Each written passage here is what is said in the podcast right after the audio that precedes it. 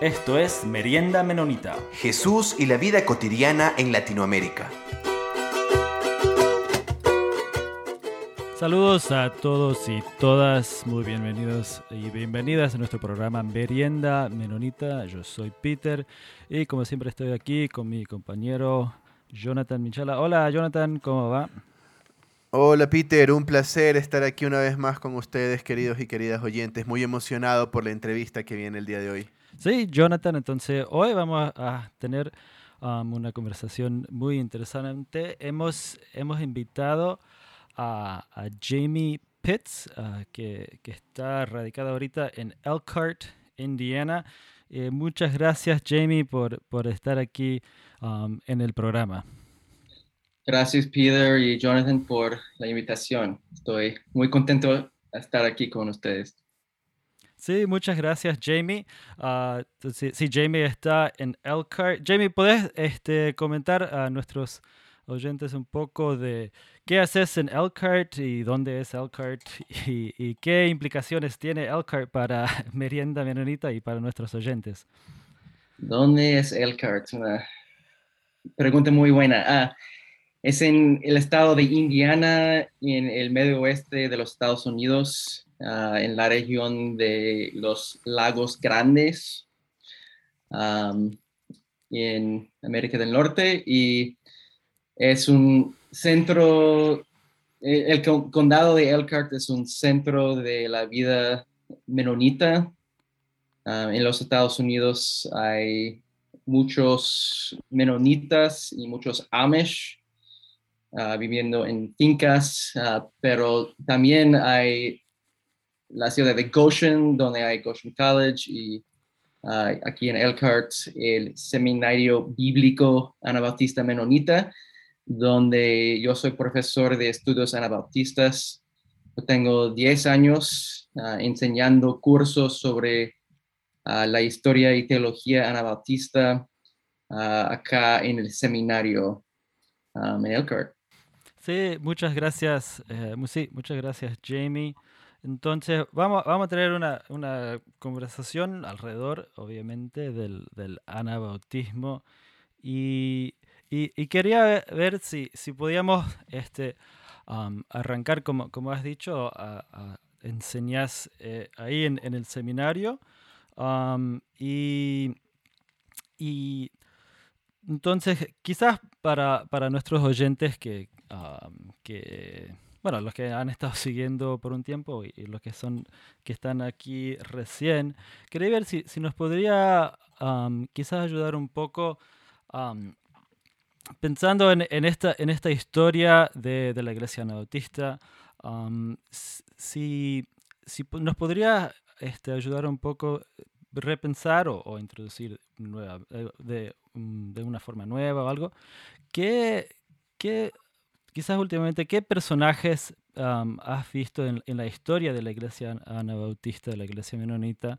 ¿Qué historia, qué, qué personajes o quizás algún este, uh, acontecimiento, algo que podría ser relevante para nuestras comunidades de fe hoy en día? Que podrían hacer, este, quizás ayudarnos a mirar algo de otra manera, eh, que nos podrían ayudar como, como comunidades, como iglesias. Si nos podías comentar un poco este, de, desde, de nuestra, nuestra historia anabautista.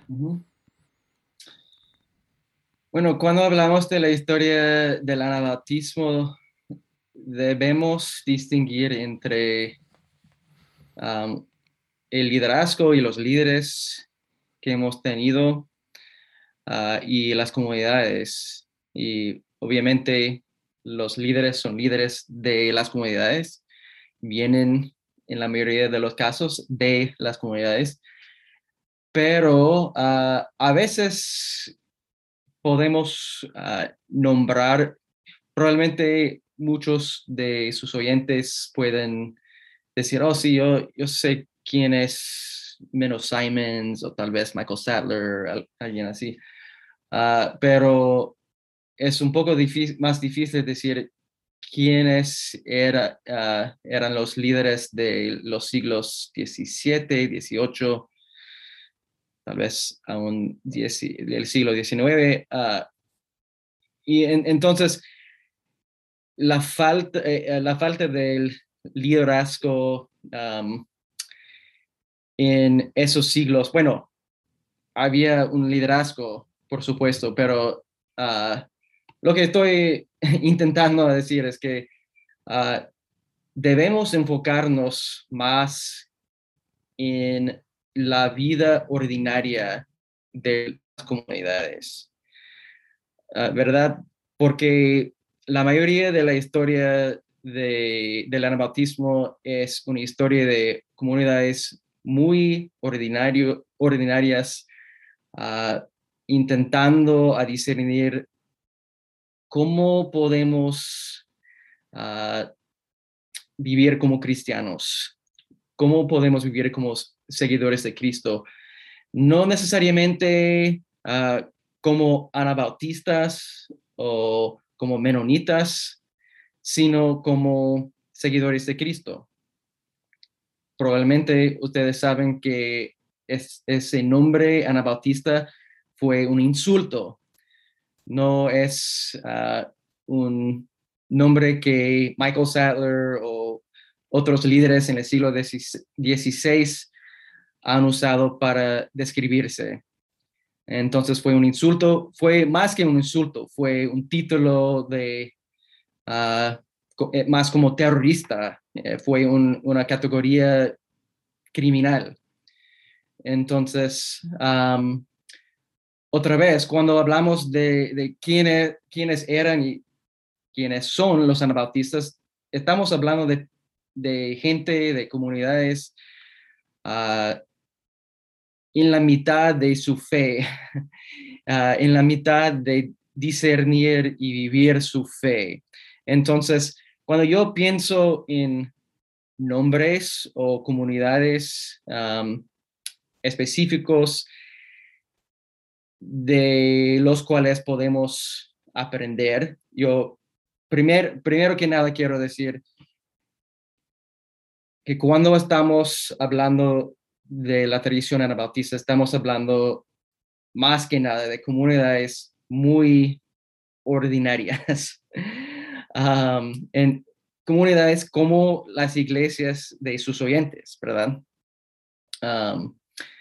Comunidades como ah, yo, yo puedo decir ah, como mi comunidad, mi iglesia acá en Elkhart, ah, la iglesia ah, de Hively Avenue, ah, Mennonite Church, una comunidad que no va a, a- estar, nadie va a escribir un libro sobre esa comunidad que en 500 años va a ser un bestseller, ¿verdad?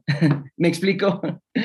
Um, entonces, ¿por qué, por qué- por qué enfatizo eso? E- Es porque ah, a veces buscamos historias extraordinarias ah, porque queremos tener una fantasía de una, un- una fe más allá de la fe que tenemos, pero y comunidades más allá de la comunidad que tenemos, pero la verdad es que el Espíritu está presente a nuestras comunidades y ese es el mensaje de la tradición anabautista. El Espíritu está presente a nuestras comunidades para re- renovar las comunidades, para dar vida a nuestras comunidades, ah, para transformarnos. Ok. Ah, con eso dicho, también ah, pienso en, bueno, ah, líderes de los am, primeras comunidades anabautistas como Pilgrim Marpeck o, bueno, tenemos un pre-anabautista, alguien como To- Tomás Munzer. Él no empezó a bautizar ah, o él prohibió a bautizar infantes, pero no empezó a bautizar creyentes, no empezó a, a bautizar adultos. Entonces, no está ah, cualificado como anabautista él mismo, pero estaba muy influyente en algunos de los movimientos anabautistas y él tenía dos rasgos como teólogo y líder muy importantes y ah, que marcaron mucho a las comunidades anabautistas que lo leyeron. El primer rasgo fue su énfasis en el Espíritu Santo y la presencia del Espíritu Santo para transformarnos inmediatamente. Ah, y el hecho de que esa transformación, bueno, tiene una dimensión inmediata, pero también es un proceso, es un proceso de, ah, de buscar y seguir ah, al Espíritu hacia una transformación que no podemos controlar. Entonces, uh, anabaptistas como Hans Hut o Hans Denk tienen esta énfasis mística, una énfasis sobre el Espíritu Santo, como la sobre la presencia del Espíritu Santo y sobre la transformación que puede hacer el Espíritu. Um, yo sé que en América Latina ya uh, han descubierto figuras como Hans Hut y Hans Denk y Pilgrim Marpeck. Um, entonces, uh, bueno, solo quiero decir que yo, yo he aprendido de menonitas en América Latina sobre figuras como Hans Denk y Hans figuras que no están uh, dado tanto énfasis o tanta atención acá en uh, los Estados Unidos porque oh, son un poco raros. Están hablando del Espíritu, pero nosotros debemos seguir a Jesús el espíritu, no sé qué, puedo, qué debo ah, hacer con ah, este misticismo y énfasis sobre el espíritu, pero allá en América Latina ya saben que ah, necesitamos el espíritu y Jesús. o Jesús con y solamente a través del Espíritu. Y entonces yo he aprendido mucho sobre sobre gente en América Latina, sobre esas figuras históricas del anarquismo ah, y su importancia para hoy. Ah, el otro rasgo que también uh, es tan notable de, esta tradición que viene de Thomas Munzer es su énfasis sobre la economía, sobre una economía igualitaria. Eh, Munzer dijo algo como, ah, eh, es, más o menos de los proverbios, no me acuerdo cuál capítulo, pero es un proverbio de la Biblia, que no debemos tener tanto que estamos, ah, tanto dinero, tantas cosas que estamos enfocados totalmente en manejar lo que tenemos. Porque si estamos enfocados así, ah, olvidamos nuestros deberes y responsabilidades como discípulos. Y, si al otro lado ah, somos muy pobres, es muy difícil ah, tener el tiempo, el espacio libre para leer la Biblia, congregar con la iglesia, orar, todo eso. Entonces, debemos ah, formar nuestras sociedades económicamente para que cada persona tiene, suficiente, no demasiado, sino suficiente ah, para que toda, todos pongamos, pongamos nuestra atención en Ah, el discipulado. Y, entonces, Munzer tuvo una visión económica muy radical que, que también ah, está muy ah, marcada en las iglesias anabautistas. Alguno, algunos historiadores dicen que si hay un rasgo que los anabautistas, anabautistas del siglo XVI tienen en común, es su visión económica. Sí, tenían ah, ah, opiniones diferentes sobre ah, debemos compartir, compartir todo bajo de una regla como los uteritas o al otro lado sí debemos compartir porque el Espíritu está en nosotros y está guiándonos a través de nuestro libre albedrío a compartir lo que tenemos. Ah, el movimiento anabautista fue un movimiento del espíritu para una economía comunal. Y bueno, yo he hablado tanto ahora, entonces debo pausar, pero uh, solamente quiero decir que si, vamos a aprender algo de la historia del anabautismo, debemos aprender que hemos heredado una tradición del espíritu y esa tradición del, espíritu nos lleva a una manera de vivir en común en que compartimos lo que tenemos.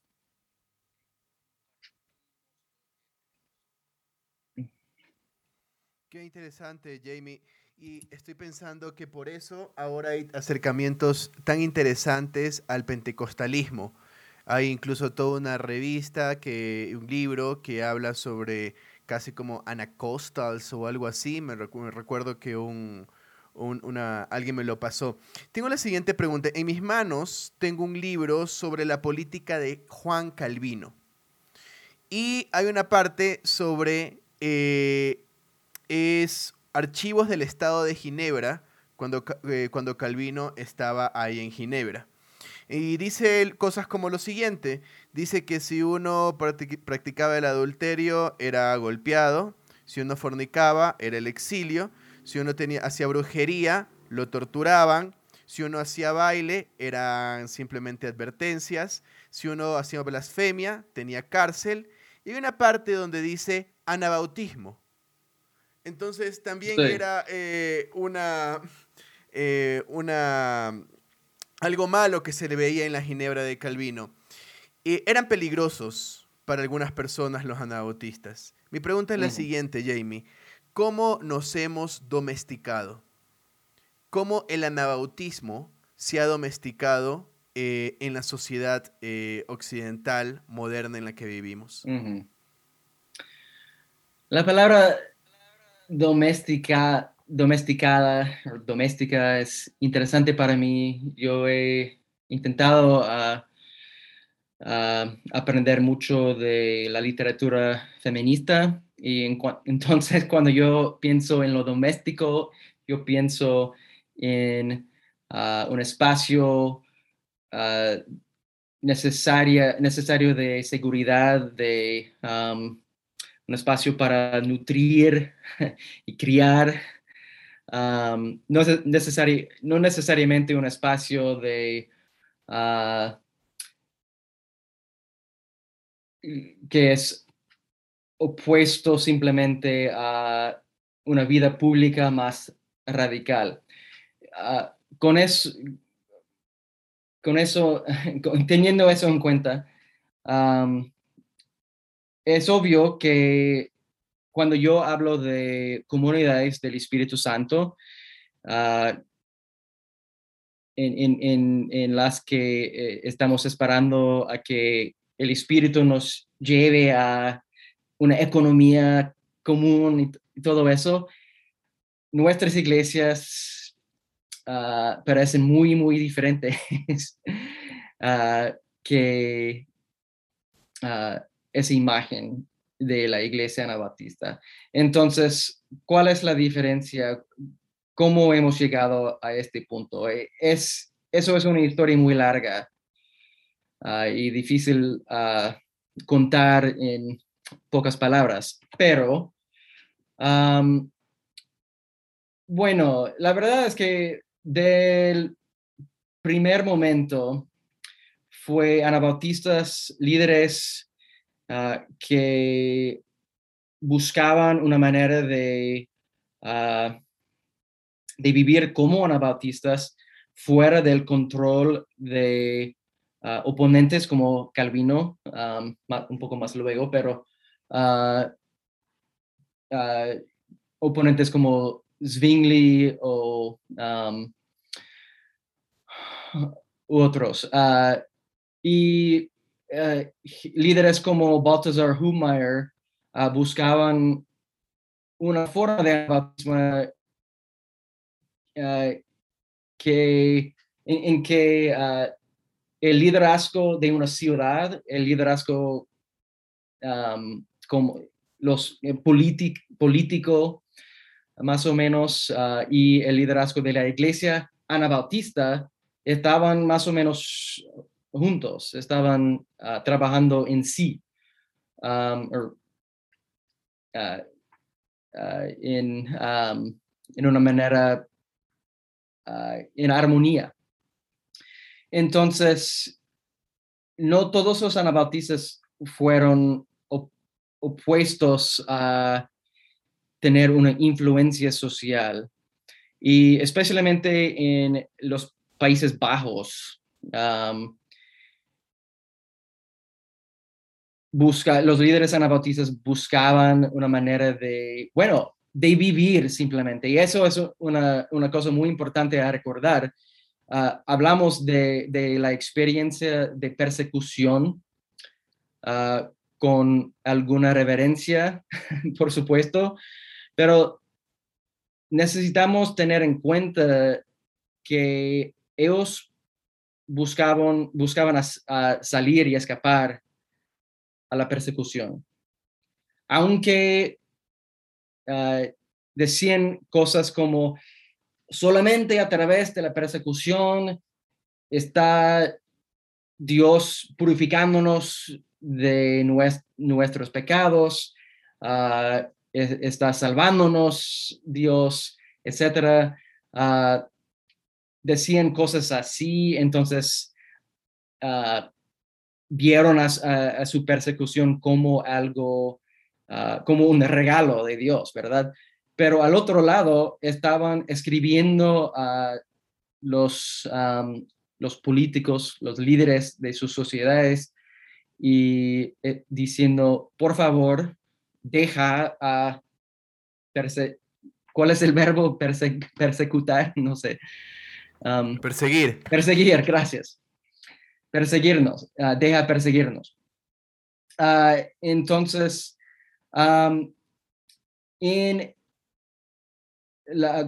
la, ah, la generación, con la segunda generación de líderes, gente como Pilgrim Marpeck o Menno Simons, estaba más o menos intentando, bueno, en alguna manera de disfrazarse, pero en otra manera de, proclamar a las autoridades, no somos un riesgo, no somos revolucionarios, solo queremos ah, eh, estar en nuestras comunidades ah, sin persecución.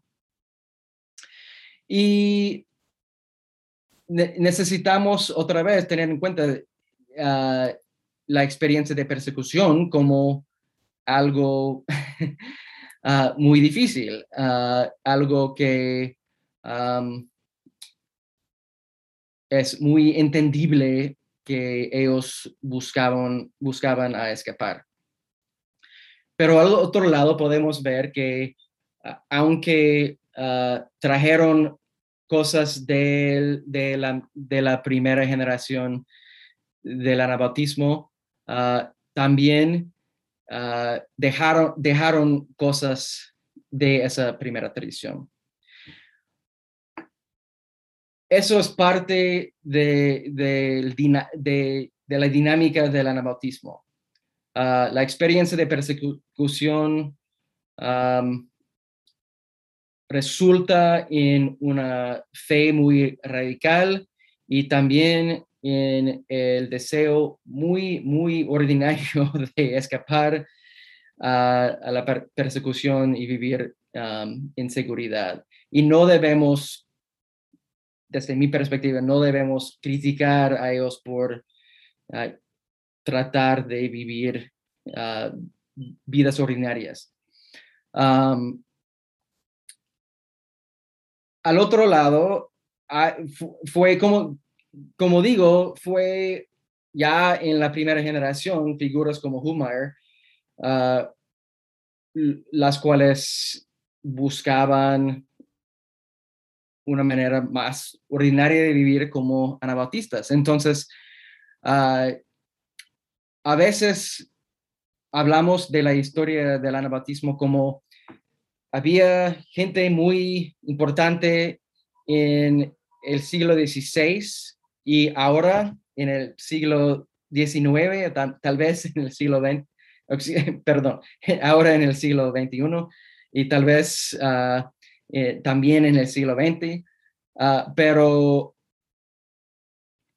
del siglo XVII hacia el siglo XX, ah, no, son, eh, eh, no, no, no, son comunidades muy importantes, son moderadas y tal vez hablamos de los, no sé cómo, se llaman en español, pero quiet in the land, callados en la tierra o algo así. Ah, pero también necesitamos recordar que vivir en comunidad como cristianos, compartiendo lo que tenían, estudiando la Biblia generación tras generación, no en una manera muy Ah, radical, pero en una manera sostenible, eso también tiene lecciones para nosotros. Jamie, estoy pensando en los desafíos que tiene eh, el anautismo actualmente. Hay un libro, me recuerdo la primera vez que lo leí, eh, Naked and eh, está en español como anautismo al desnudo. casi ya al final del libro nos presenta algunas eh, críticas, me parece que el autor eh, lo pone como algunos defectos en el que puede caer el anabautismo. Entre esos, y voy a nombrar algunos para que si tú quieres elegir uno de estos, uno que te parece muy desafiante en nuestro contexto o interesante, puedas desarrollar sobre uno o dos de estos. El primero que tenemos es el legalismo. Creo que no hay que hablar mucho de ese es bastante conocido y creo que no es solo del anabautismo, sino de muchas comunidades cristianas. Eh, el otro que tiene, el otro que menciona también es el anti-intelectualismo. Mm, y ese me parece muy interesante y creo que eh, me parece muy interesante preguntarte a ti como profesor de, de estudios anabautistas, el divisionismo dentro de las comunidades anabautistas, más aún por lo de la interpretación eh, pensar sobre la interpretación comunitaria, el separatismo con otras tradiciones cristianas, eh, el quietismo también me parece muy interesante, sobre todo para pensar las misiones, en el sentido de que el autor menciona acá que le ponían a los anabautistas para que no hablen y no den sus testimonios eh, unas estacas y tornillos en la lengua para impedir que hablaran. Entonces ahora vemos como humildad en el hecho de que un anabautista no comparta su fe para no imponer sus creencias, sin ponernos a pensar de que tal vez esto tenga alguna relación histórica. No sé, así lo lanza el autor aquí. Y por último, la inercia, sobre todo para pensar el asunto político. ¿En cuál de estos, de estas críticas o peligros eh, crees que sea, eh, ha caído el anabautista, el anabautismo y sea interesante eh, conversar? Bueno, yo voy a resistir la tentación de hablar de todos los puntos que has mencionado, pero ah, bueno, primero quiero, bueno, primero quiero decir algo sobre el libro. Ah, el ¿Cómo se llama en español? anabautismo al desnudo. Anabautismo al desnudo. Al desnudo. Sí, es un libro importante, ha introducido a mucha gente al anabautismo y ah, viene de las comunidades uh, del Reino Unido ah, y es más o menos una teología contextual de, del anabautismo de ese contexto. Ah, lo que el título del libro uh, disfraza un poco uh, esa idea de, de, una, de un anabautismo sin ropas, sin cultura, pero cada, bueno, no hay anabautismo fuera de una cultura. entonces, yo prefiero leer ese libro como un, libro de teología contextual, de un contexto específico. y eso e, e, es esta tendencia de, pensar en la historia y la tradición del anabautismo como una historia o una teología que podemos separar de, culturas es, ah, es peligroso. Ah, debemos enfocarnos ah, en su vez a, un anabautismo intercultural, un anabautismo en que ah, podemos dar gracias a Dios a las comunidades calladas en la tierra por su mediación, su encarnación del anabautismo por siglos tras siglos. Ah, y también debemos recibir ah, los regalos que tienen ah, de culturas como la cultura ecuatoriana, ¿verdad? O una cultura keniana en África o una cultura de Etiopía, algo así cada cultura tiene sus regalos y anabautismo desde el principio es una tradición dinámica que siempre está intermezclando con otras culturas. Entonces, ah, la posibilidad de no solamente venir Ah, o llegar a otra cultura y estar encarnado en otra cultura, ah, sino aprender y cambiar a través de un encuentro intercultural es parte de esa tradición. No es algo nuevo, es parte de la tradición. Entonces, eso dicho, ah, quiero decir, quiero hablar al intelectual, anti-intelectualismo que has mencionado, Jonathan. Y yo estoy escribiendo un ensayo ahora con ah, un amigo del podcast, creo, uh, Luis Tapia, ah, sobre la teología anabautista. Y estamos hablando de cómo podemos escribir sobre la teología anabautista. Luis y yo somos académicos. a nosotros nos gusta leer cosas muy filosóficas y todo. Ah, y la verdad es que la mayoría de los anabautistas ayer y hoy y mañana prefieren leer o hablar la teología hablada, ah, quieren, ah, prefieren hablar o leer sobre cómo podemos vivir hoy en día, cómo podemos seguir a Jesús, ah, cómo dar un liderazgo transformacional a mi iglesia, qué dice la Biblia a, mi familia, cosas así.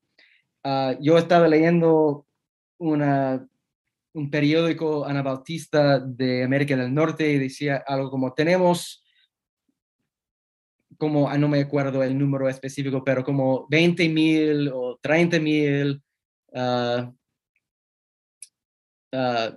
suscritos, ¿cómo, se dice? Suscriptores. Suscriptores, gracias.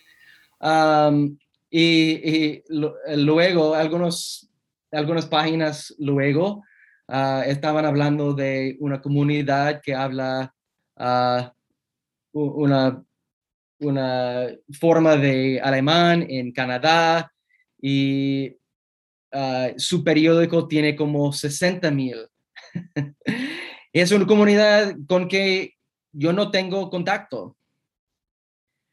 Ah, hay muchos más anabautistas ah, como ellos que para, que, eh, para quien la teología académica no es muy importante. Y no, no quiero decir que no tienen intelectuales en sus comunidades. Por supuesto, me imagino, por, lo menos que tienen escritores ah, que están escribiendo en su periódico, por ejemplo, dan ah, liderazgo intelectual, dando eh, e, ese liderazgo en sus comunidades. Pero cuando hablamos del antiintelectualismo, estamos hablando no solamente de escribir eh, algo corto sobre la Biblia o la manera de pastorear su iglesia o algo así, sino una resistencia, creo, a, a pensar más allá de dedicar su vida, por, por ejemplo, a leyendo libros muy difíciles y escribiendo y hablando de esos libros. Uh, ¿Por qué han, uh, ¿por qué hay tanta resistencia en las comunidades anabaptistas? Bueno, otra vez debemos tener uh, un, bueno, debemos pensar en esa pregunta en una manera histórica, pensando otra vez en Ah, la persecución que, experimentaron los primeros anabautistas. Durante los dos, tal vez tres primeros siglos del anabautismo, si yo estoy abiertamente anabautista, no puedo entrar a una universidad. Entonces, la única vida que podemos uh, vivir es una vida más o menos alejado, alejada de, ah, de la vida intelectual ah, de la sociedad más popular. Entonces, ah, la vida fue muy restringida para muchos anabautistas. Y aun cuando podían desarrollar sus vidas ah, un poco más económicamente, estaban básicamente solamente en ah, comunidades rurales, comunidades ah, dedicadas a la, agricultura. Entonces, la vida, bueno, la vida dedicada a la agricultura puede sostener una vida rica intelectual, pero es difícil, creo, tener mucho tiempo a leer, a discutir cosas intelectuales cuando necesitas ah, cuidar sus campos cada día. Entonces, hay razones históricas, razones sociológicas para ese llamado anti-intelectualismo. y también hay una teología que ha acompañado y ha, sido desarrollado durante esos siglos que otra vez enfatiza ah, la vida práctica de, la cristiandad o la vida del discipulado. Entonces hay un, ah, algunos ah, tienen sospecha de, están hablando de esas cosas intelectuales, pero deben estar enfocándose en el discipulado. Uh, desde mi perspectiva, no teniendo en cuenta la realidad que cuando nuestras comunidades se desarrollan y cuando nuestras comunidades se complifiquen, ah, hay gente que, bueno, necesitamos gente pensando duramente sobre ah, los bases teológicos que tenemos. Necesitamos, bueno, cada persona tiene preguntas sobre su fe y podemos ah, evadir esas preguntas solamente por ah, tanto tiempo. Jamie, me, gusta de que puedo comentarte sobre, sobre libros de, de anabautismo y preguntarte sobre ellos. Eh, mi siguiente pregunta, hemos hablado un poco sobre eh, algunas, pueden ser críticas que se le puede hacer al anabautismo. Ha quedado sumamente claro que, que el anabautismo se nutre de la cultura donde está.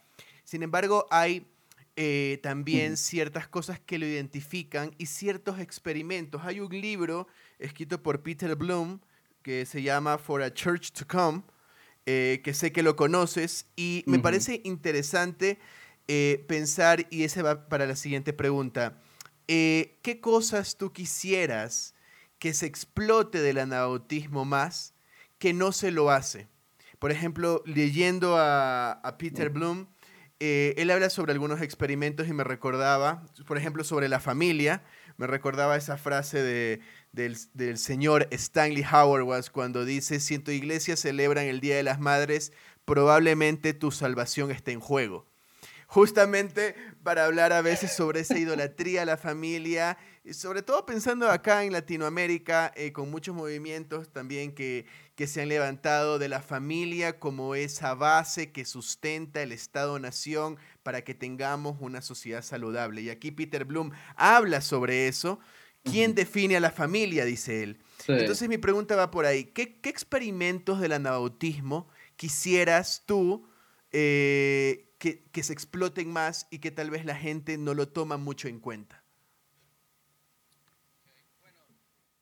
Ok, bueno, Ah, ya he hablado de, del énfasis en las primeras generaciones anabautistas sobre el espíritu y vinculado a este énfasis sobre la economía.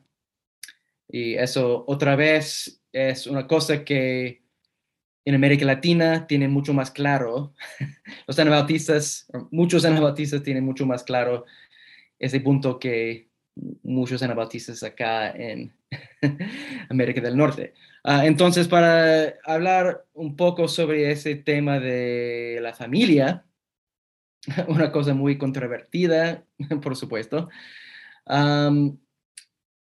bueno, quiero decir algunas cosas. Primero, en la primera generación, en el, el siglo XIX, había uh, mujeres uh, liderando por, más que nada por sus poderes proféticas, pero liderando a sus comunidades, dando liderazgo a sus comunidades um, respetadas como líderes uh, y otra vez por escapar la persecución. La segunda generación, líderes como Sattler, Minnow, decían, nosotros tenemos líderes cuáles son hombres solamente. ¿Me explico?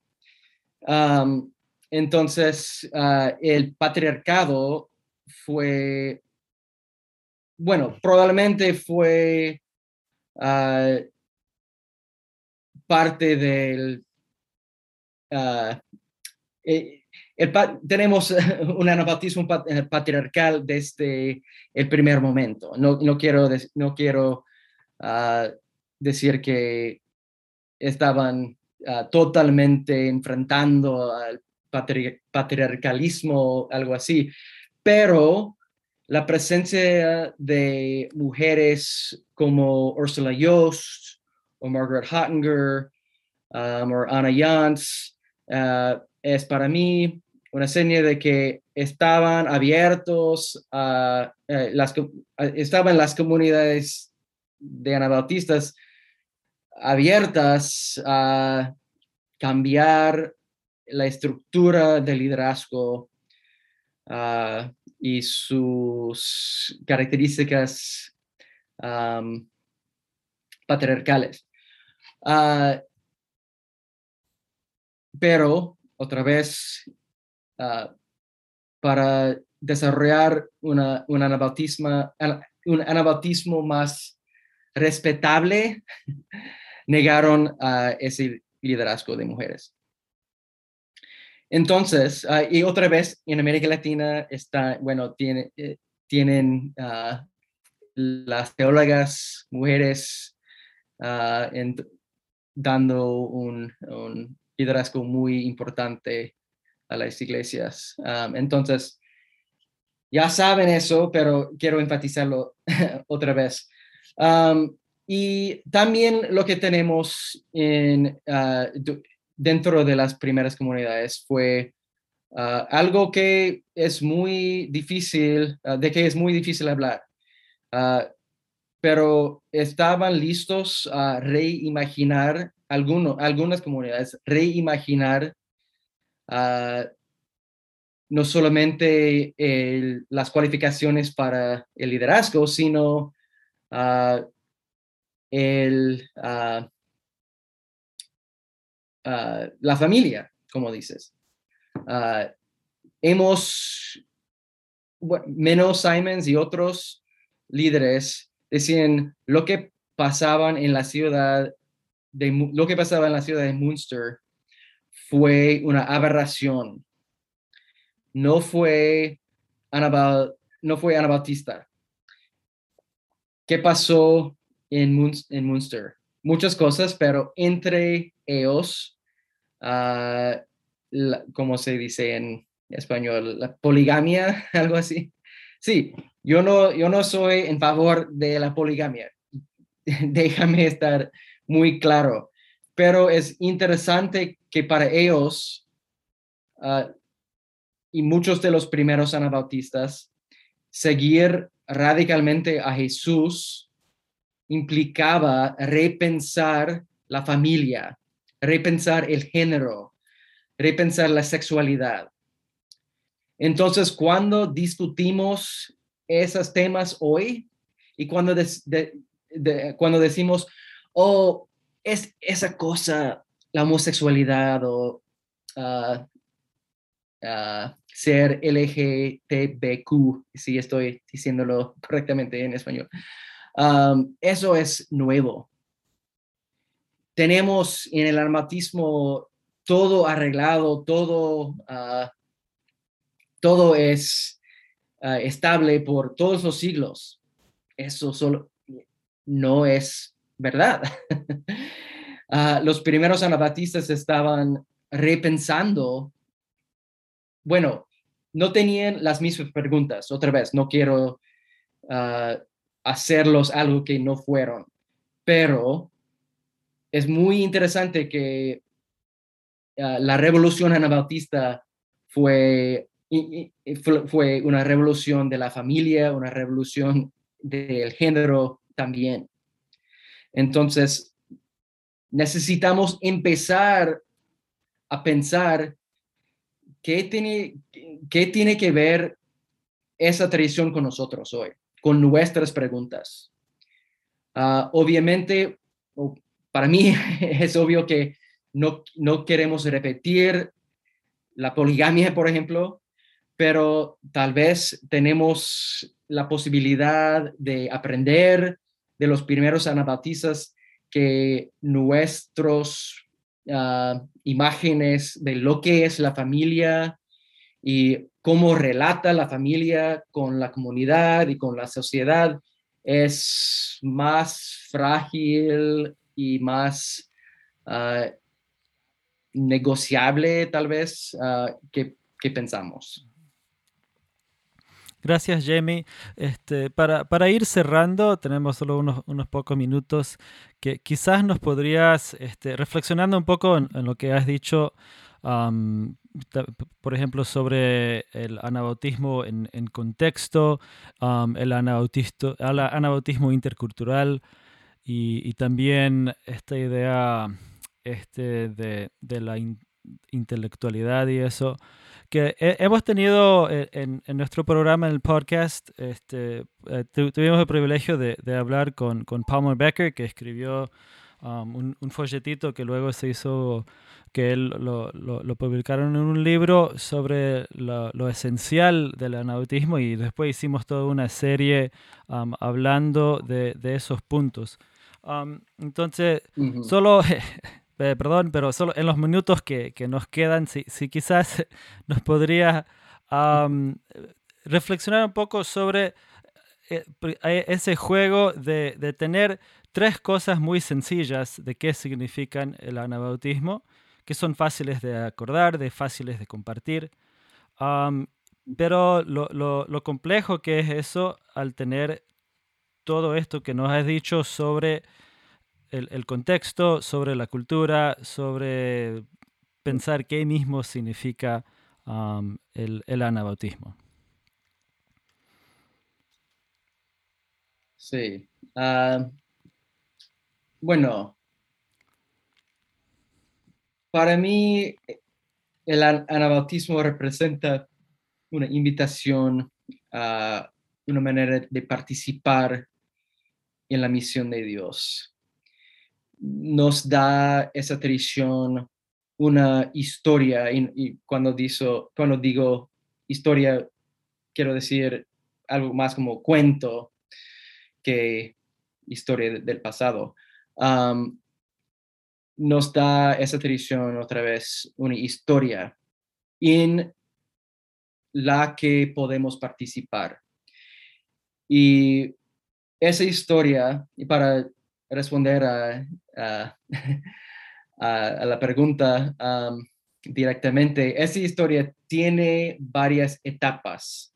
Entonces podemos hablar de para los anabautistas, los anabautistas, eh, eh, la historia empieza con el Espíritu Santo. El Espíritu Santo viene a, cada persona. El Espíritu Santo ya está dentro de cada persona, debemos decir. Ah, pero a través de, ah, de la iglesia, del mensaje de la iglesia, de la misión de la iglesia, um, tal vez de la inspiración directa del Espíritu, ah, el Espíritu nos despierta a la posibilidad de seguir a Jesús. Y el Espíritu nos dirige a seguir a Jesús por el bautismo, por, porque y otro rasgo muy importante de esa historia anabautista es que el discipulado, el seguimiento a Jesús, tiene una, sí tiene una dimensión personal, pero necesariamente, necesariamente ta- también tiene una dimensión comunal. Entonces, si queremos ah, participar en el hecho del Espíritu, necesitamos aceptar el bautismo y ah, empezar a participar en una comunidad de fe, una comunidad en que podemos ah, desafiarnos entre nosotros a, a seguir a Jesús a través del, am, de la lectura ah, comunal ah, de, de la Biblia y también am, de la vida compartida de alabanza y todo eso.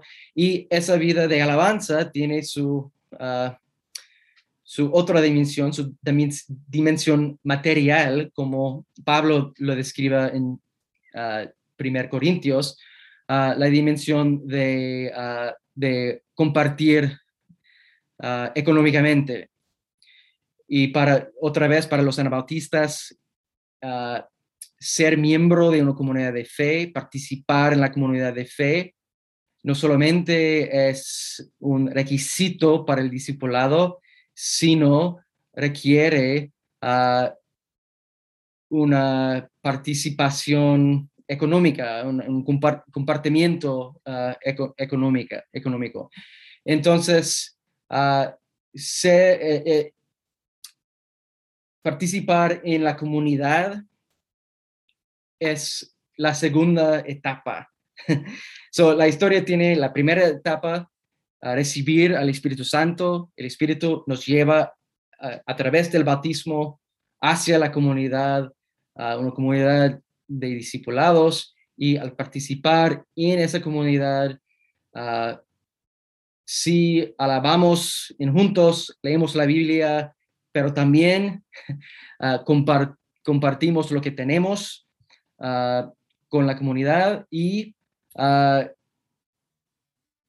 tenemos, y la comunidad es, y aquí es, uh, es donde tenemos, es uno de los puntos, pero uh, es el punto en, que debemos o tenemos que hablar del contexto, porque la comunidad es en sí misma uh, y en todo lo que hace una comunidad de testimonio, ¿verdad? Comunidad que da testimonio al Espíritu y al a, Jesús. Entonces, participar en una comunidad misionera implica ah, interactuar con su contexto. No implica ah, escapar del contexto, implica pensar en cómo debemos, cómo estamos llamados a dar testimonio a Jesús en ese, ese contexto. Entonces, la tercera etapa de la historia es la misión. Y la misión siempre es contextual. Pero recuérdense que la comunidad misma es parte de la misión. Lo que hace la comunidad entre sí misma es parte de, la misión. Entonces, ah, interactuar con el contexto implica ah, ser un comunidad. El discípulo, el también está formado por ah, el discernimiento del contexto. Entonces, no hay discipulado aquí en un rincón, la comunidad de, discípulos y allá al otro lado del valle o algo así, un contexto, sino la iglesia enraizada en su contexto, dando testimonio a su contexto. Entonces, ah, podemos participar y recibir, ese, participar en y recibir esa historia uh, anabautista en cada contexto, pero vivirla es diferente en, cada contexto. No necesariamente completamente diferente, pero ah, es más como podemos pensar en, en familias anabautistas con diferentes rasgos, pero también con rasgos compartidos, pero no exactamente ah, el nariz anabautista en Ecuador tal vez es diferente que el nariz anabautista en Etiopía o Elkhart o algo así, pero somos parte de una familia, ¿verdad? entonces, yo prefiero hablar de una historia que compartimos, una historia con tres etapas ah, y, todo es, es, es una historia del espíritu. El espíritu está cuidándonos en cada etapa, pero Ah, en, la primera etapa tenemos el espíritu ah, introduciéndose a nosotros y llevándonos a la iglesia. La segunda etapa es viviendo, eh, eh, emprendiendo a vivir como comunidad, pero en la tercera etapa es una comunidad de visión, entonces una comunidad contextual. Wow, Jamie, muchas gracias por la conversación. Creo que eh, para nosotros y para nuestros oyentes esto es increíble. Gracias por tu tiempo también, Jamie. Me imagino lo difícil también que pudo haber sido expresar a veces estas ideas eh, un poco complicadas en español, pero muchas gracias, Jamie, por todo tu trabajo. Muchísimas gracias a ustedes y a sus oyentes. Gracias. Sí, muchísimas gracias Jamie por, por tu tiempo, por, por todo tu trabajo. Y, y sí, este, estamos, eh, vamos a, a programar algún momento en el futuro para, para seguir esta, esta conversación. Por favor. Queremos también agradecer a Anabaptist World y a la Red Menonita de Misión por hacer posible este podcast. Hasta una próxima vez.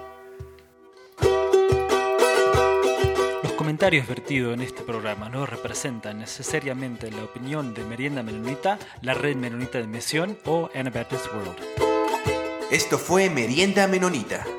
Siempre estamos atentos a sus opiniones y preguntas y nos pueden escribir al info arroba meriendamenonita.com.